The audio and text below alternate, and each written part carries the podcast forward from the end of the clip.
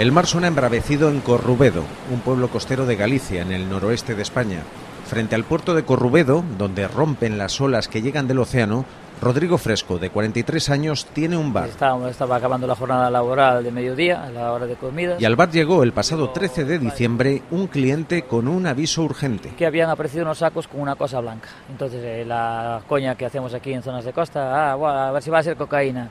Y me dice, no, no, son unas bolas, como unas bolas blancas, ¿qué tal? Eh, y nada, está, está, la playa llena. Rodrigo fue entonces a la playa a comprobar el hallazgo. Me cogí el coche, me vine hasta aquí y le dije, le dije a mi mujer, me voy hasta Valieiros, que esto eh, no me pinta nada bien. Cuando llegó a la playa se encontró los sacos, decenas de sacos. Me cago en tal, hay que sacarlos para arriba, que eso cuando suba la marea, eh, aparte que eran mareas vivas, eh, se lo va a llevar y lo va a romper. Rodrigo comenzó a cargar con los sacos sin saber qué tenían dentro. Alguno ya se había roto y esparcía sobre la playa cientos de bolitas, minúsculas y olorosas. Un olor muy fuerte a gasoil, gasolina. Cargándolos sobre sus hombros, Rodrigo alejó del mar unos 60 sacos. Salí de aquí de noche, de noche, recorriendo la playa, que es un kilómetro y medio de playa, sacando los sacos que había. También avisó por teléfono a emergencias, a salvamento marítimo, a la policía. Yo estaba con, con las manos llenas de sabe Dios que era, porque era, era pegajoso, era como piche, como era un de gasóleo, o sea,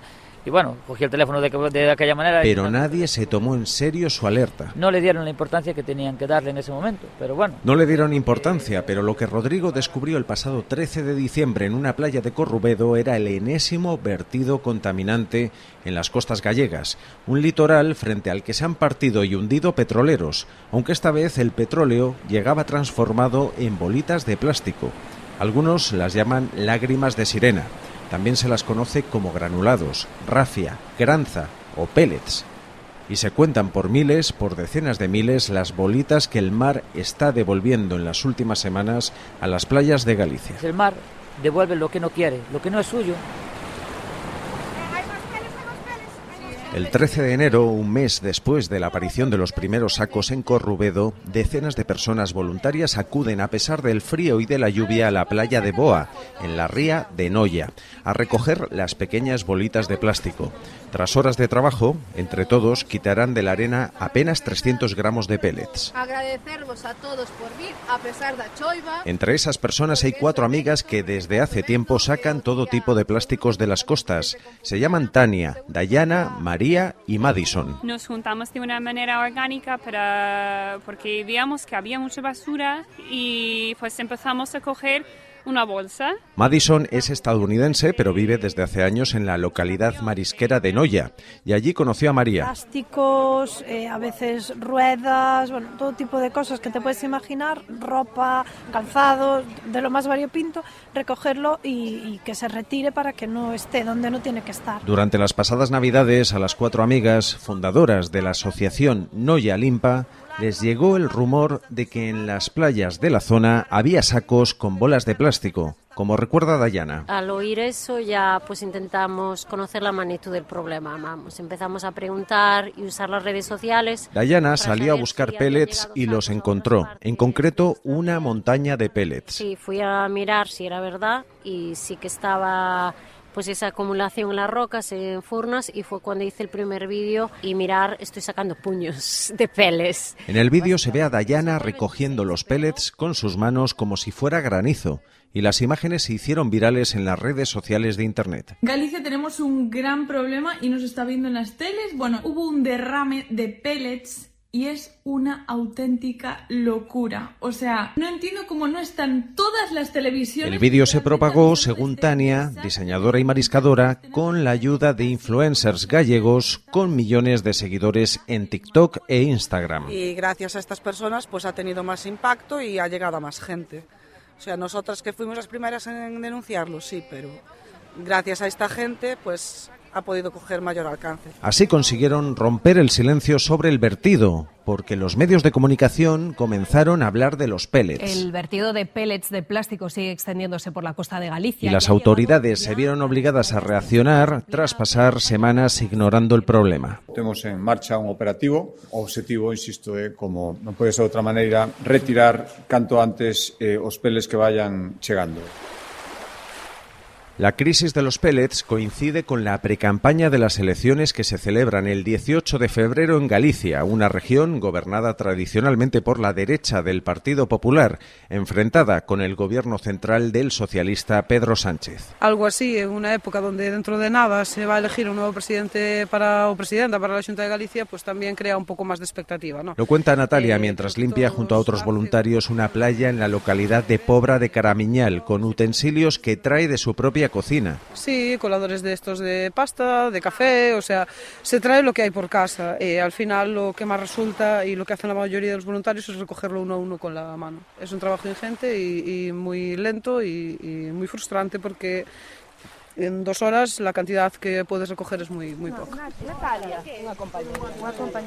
Mientras Natalia limpia, un ejército de periodistas con cámaras de fotos y televisión irrumpe en la playa escoltando a una mujer menuda.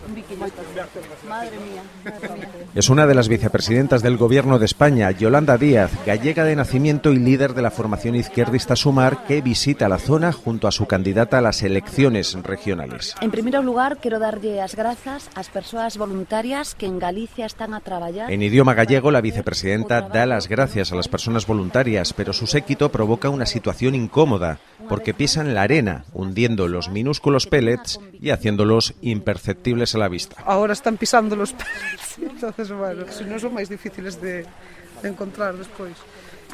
Hai máis xente política aquí que voluntarios, eh? moi mal. Eh? Hai máis políticos que voluntarios, dice Natalia, e uno de esos voluntarios, Anso, manifiesta su enfado. Onde están para non pisar como está facendo toda a prensa e o politiqueo que ven aquí, que veñen a pisar onde están os pellets, despois é difícil de coller, pero nada. Todo, veñen aquí, a sacar unhas fotos eh, dúas persoas políticas e hai 50 persoas cámaras e 4 persoas limpiando. Eso é un resumo do que pasa. A ver, xusto onde estuveron todo pisando non vamos a poder recoller porque xa están enterrados.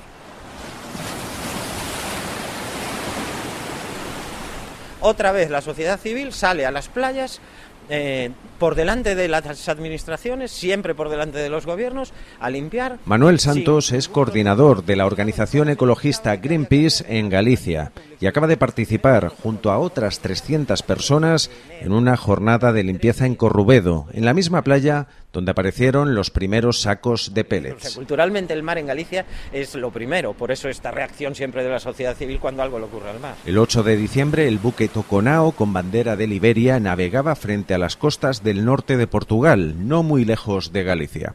Una tempestad provocó que cayera por la borda un contenedor con un millar de sacos de pellets de plástico. Tiene una explicación. Eh, Galicia está en el noroeste de la península ibérica, mira al Atlántico, y por enfrente de Galicia pasa un corredor que le llaman, que es como una autopista marítima, el corredor de Fisterra, que pasa unos 35, 40 mil barcos al año. Un tercio de ellos con mercancías peligrosas. Cada saco portaba 25 kilos de pellets, por lo que en total cayeron al mar 28 toneladas de las bolitas que se usan como materia prima para elaborar otros productos de plástico. Esas 28 toneladas suponen la dispersión en el océano de 3.000 millones de pellets. y aparte es un producto este que funcionan como esponjas, van absorbiendo contaminantes que hay muy disueltos en el océano y los van concentrando. Un pellet puede tener eh, sustancias tóxicas hasta un millón de veces más concentradas que la que hay en los océanos. Van, son como mini bombas tóxicas, ¿no? esponjas que van absorbiendo y con el tiempo, cuanto más están en los océanos, su impacto es mayor, en, en- especialmente en los organismos marinos que se los acaban comiendo. En la Universidad de Santiago de Compostela, la capital de Galicia, investigan el impacto de los microplásticos en las especies del litoral atlántico. Es una costa y, una, y son unos mares altamente productivos y donde hay una población muy importante que vive de la pesca.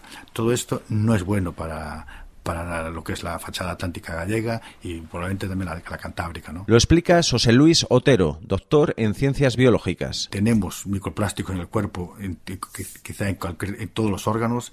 La cuestión es mm, evaluar con el tiempo hasta qué punto esto puede repercutir en nuestra salud. Que no es tanto el plástico el problema, sino que los plásticos llevan unos aditivos, eh, pueden llevar metales pesados, plomo, mercurio, y otros componentes como los bisfenoles, que son disruptores endocrinos. El profesor José Luis Otero reconoce que de momento no hay certezas sobre los efectos a largo plazo del reciente vertido de pellets. Los pellets, con el tamaño que tienen actualmente, van a tener un poco efecto sobre la fauna, sobre la salud.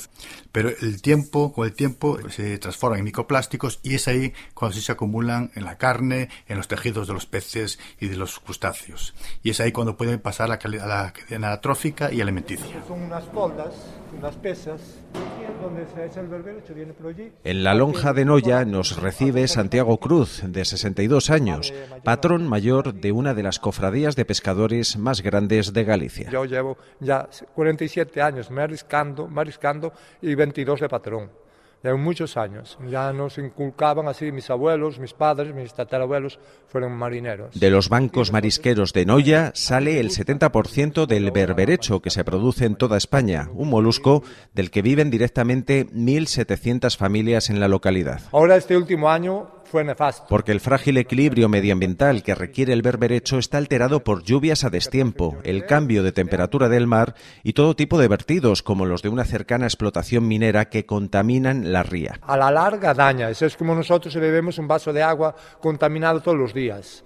No te vas a morir ahora, pero dentro de 10 años igual te vienen varias enfermedades si bebes, todo, bebes todos los días agua contaminada. Eso es lo que pasa al molusco, al pescado, que sea. En este contexto, los pellets son un vertido más de los que comprometen el futuro de la ría. Yo ya dije que se, no se cambia de rumbo, como decimos los marineros, la política medioambiental 10, 20 años la, las rías eh, van a estar muy dañadas y, y, y, no se va a poder consumir el marisco, se muere cualquier cosa. Por eso el patrón mayor de los pescadores y mariscadores de Noya es tajante con los plásticos. En su opinión, hay que prohibirlos. Es lo mejor, porque si no siempre habrá plásticos y microplásticos. Siempre los habrá. Si los eliminas, ya está.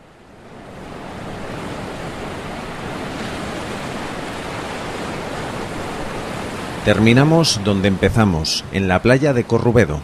Está anocheciendo.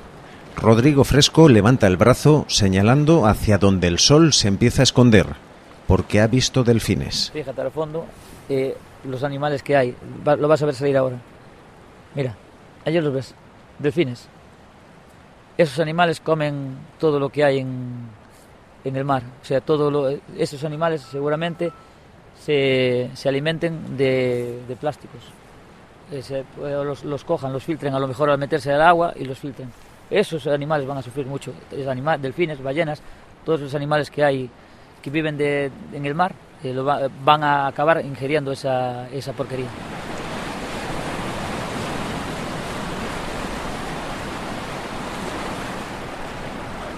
Desde Galicia, España, un reportaje de Ray Sánchez para Radio Francia Internacional.